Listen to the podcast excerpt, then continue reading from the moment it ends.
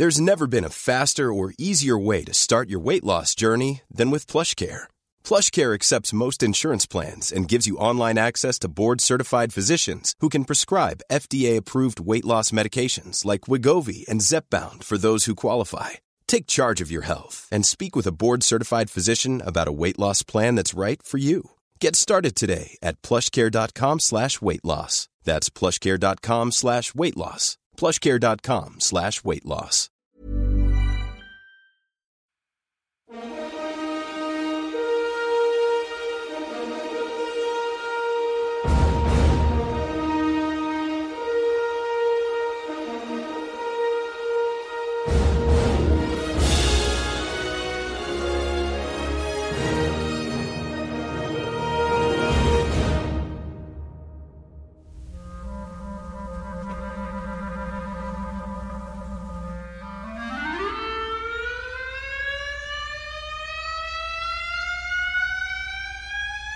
Es bueno saber que uno de los significados vigentes de la palabra en inglés character, que quiere decir personaje, es el de señal o marca que se imprime, como una letra del alfabeto, carácter, pues refleja el posible origen de la palabra, que viene del griego carácter, un estilo afilado o la marca de unas incisiones del estilo. Character también quiere decir ethos, una actitud habitual ante la vida.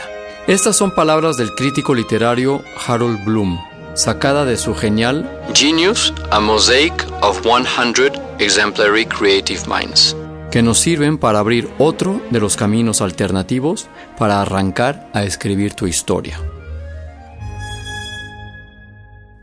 Escuchas. Escuchas un podcast de Dixo. Escuchas. Filmonauta. Filmonauta. Con Dani Sadia. Por Dixo. Dixo. La productora de podcast más importante en habla hispana. Este post está inspirado en la película Inside Llewyn Davis de los hermanos Cohen, quienes como dice mi buen amigo Alejandro Alemán, arroba el Salón Rojo en Twitter, van en dirección opuesta a las convenciones del género, donde la vida del protagonista sirve como inspiración y aspiración para un público siempre ávido de historias edificantes. Como guionista, hay ocasiones en las que no tienes claro el storyline, pero sabes perfectamente cómo va a ser tu personaje. Sabes de dónde viene, quién es, lo que quiere, por qué lo quiere y a qué está dispuesto para conseguirlo. En otros casos, la historia fluye con facilidad y el personaje bien definido te lleva de la mano a través de sus transformaciones. Te puedes sorprender incluso con que tu personaje se niegue a que lo lleves a lugares que no está en su destino visitar.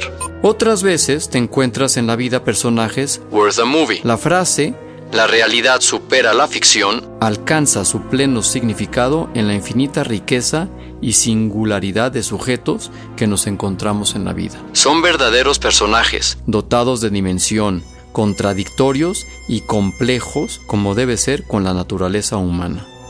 Cuanta más gente conozcas, más cuenta te darás de lo inagotable de la fuente de la que puede beber tu creatividad. Hay que hacerlo sin rubor, ya lo decía Ralph Waldo Emerson. Solo los inventores saben tomar prestado. Y no estoy hablando de las películas del género biopic, sean o no famosos sus protagonistas, o del género based on a true story. Me refiero a todos los géneros y al hecho de que en la mayoría de las películas los personajes han brotado del entorno de sus creadores y de estos personajes sus historias. ¿Recuerdan esta maravilla de escena de Goodfellas? What's really funny is the fucking bank job away in Sea Caucus. I'm in the middle of the fucking weeds, laying down. He comes over, he says, What are you doing? I said, I'm resting. Here, you're resting? Got a fucking beach in a park. I said, I'm resting. I know I'm resting, I'm resting. They pull me in, they start giving me all kinds of questions, you know, this and that. He says, Oh, uh, so what are you going to tell us, tough guy? I said, My usual, zero, nothing. I tell you, the fuck. He says, No, you're going to tell me something today, tough guy. I said, All right, I'll tell you something. Go fuck your mother. Bing. You saw the paper, Anthony. My head was up like this. So, so now I'm coming around, you know. I start to come out of it. Who do I see in front of me? This big prick again. He says, Oh, what do you want to tell me now, tough guy? I said, Bing, what are you doing here? I thought I'd tell you to go fuck your mother. I thought he was going to shit. pow, pain. the fuck is... Gee, I wish I was big just once. The really funny. really funny. What do you mean I'm funny? It's funny, you know. You're, it's a good story. It's funny. You're a funny guy. What do you mean? You mean the way I talk? What? It's just, you know, you it's, you're just funny. It's, it's funny, you know, the way you tell the story and everything. Funny how? I mean, what's funny about it? Tommy, no, you got it all wrong. He- Oh, oh, Anthony. He's a big boy. He knows what he said. What'd you say? Right. Funny how?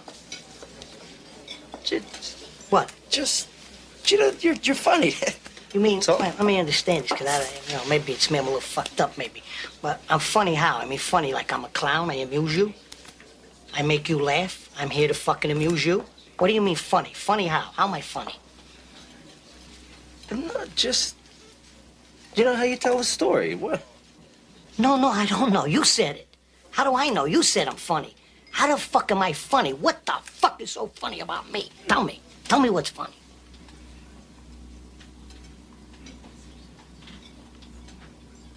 Get the fuck out of here, Tommy. You motherfucker! I almost had him! I almost had him! Stuttering, yeah, stuttering prick, yeah. Frankie, was he shaking? I wonder about you sometimes, Henry. You may fold under questioning. Bien, ese mismo lío lo montó en realidad un conocido del barrio de Joe Pesci. Y Pesci le pidió a Martin Scorsese que le incluyera en la película.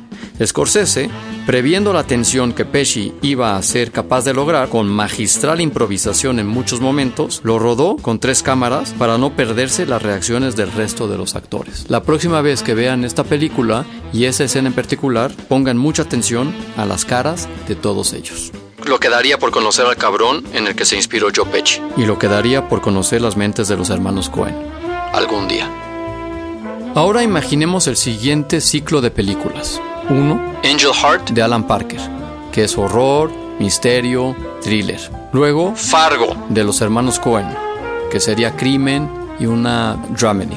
Luego Ratatouille de Brad Bird y Jan Pinkava, animación y comedia familiar. Y luego, en último lugar, The Duelist de Ridley Scott, que sería un drama y género de guerra. Lo primero que pensaríamos todos es que al programador de tal ciclo se le ha ido la mano con las drogas de Heisenberg. Y hablo de Heisenberg de Breaking Bad, no del físico. Pero claro, todos hemos participado en un cineclub o grupo de amigos cinéfilos, y precisamente el tipo con lentes de pasta que elige la película no encaja en el perfil del consumidor habitual. Así que pensemos más. Todas las películas mencionadas son de distinto género, tienen distinto target, tienen distinto presupuesto y son de distintas décadas, y sin embargo tienen algo en común. Y no, no tiene que ver con taquilla o con actores y actrices que se enrollaron durante el rodaje o con el hermano menos conocido de los bichir.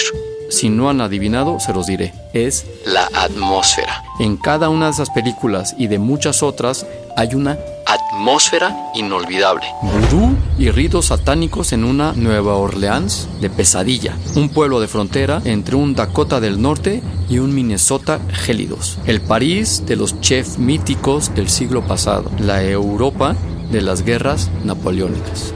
Este podcast cierra el ciclo de fuentes de las que puede emanar tu historia. Ya hemos hablado de la idea, de la idea controladora y de los personajes. Y olvidarnos de la atmósfera sería olvidar una de las mayores fuentes de inspiración que podrán encontrar. Hay casos en los que primero vino la atmósfera y luego la historia. Y no son pocos.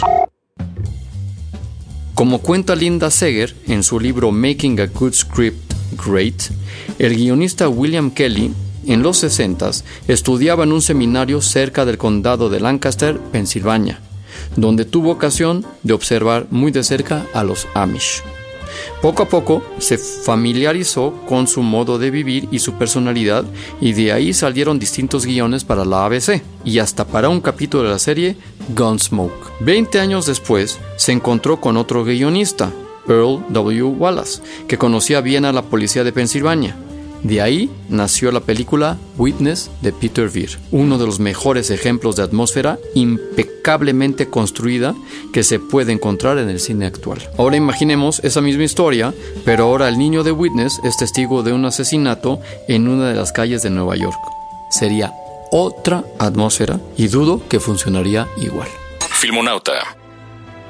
Otro ejemplo, gracias a la perseverancia del productor Jeremy Thomas y a la militancia de Bernardo Bertolucci al Partido Comunista, el gobierno chino accedió que se rodara en la ciudad prohibida El último emperador, renunciando a más de 13 millones de visitantes que acudían en aquel entonces. Hasta se impidió que fuera el rodaje a la reina de Inglaterra en una visita oficial. Un kilómetro cuadrado de locación, 9.999 habitaciones y al ejército chino dispuesto a hacer de bulto. Y si sumamos a Vittorio Storaro de fotógrafo, estos maestros del cine nos transportaron a todos a literalmente otro mundo.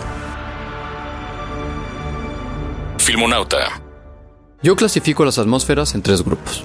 Primer grupo sería lugar. El lugar comparte protagonismo con los personajes, lugares que no conocemos por exóticos, lejanos o peligrosos. Sales del cine con la sensación de que ya has estado ahí y que quieres volver. Ejemplo, The Beach, de mi tocayo, Danny Boyle. Segundo grupo, tiempo. Nos transportan a otra época, futura, pasada o alternativa. Aquí ayuda mucho el vestuario y el acento. Y en estos días en los que no te puedes fiar ni de la existencia de las chicas Playboy, los green screens. Ejemplo, La edad de la inocencia de Martín Scorsese. Tercer grupo, oficio. Este es mi favorito. El tiempo puede ser actual y el lugar, el barrio de la esquina, pero te sumerges en un mundo absolutamente desconocido para ti. Los homeless, el AMPA, la cocina de un hotel y así. Aún quedan muchos de estos mundos por explorar y es una atmósfera tremendamente fértil que rema a favor de conseguir que el espectador experimente justamente eso, ser espectador, o eso que llaman el efecto de vida vicaria, que se mire el espejo de otro. El mejor ejemplo es El Padrino 1, 2 y 3 de Francis Ford Coppola. Esto es Filmonauta y nos escuchamos una vez más la próxima semana.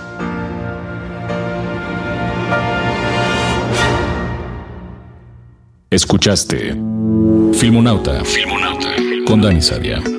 Un podcast más de Dixo. Even when we're on a budget, we still deserve nice things. Quince is a place to scoop up stunning high-end goods for 50 to 80% less than similar brands. They have buttery soft cashmere sweaters starting at $50, luxurious Italian leather bags, and so much more.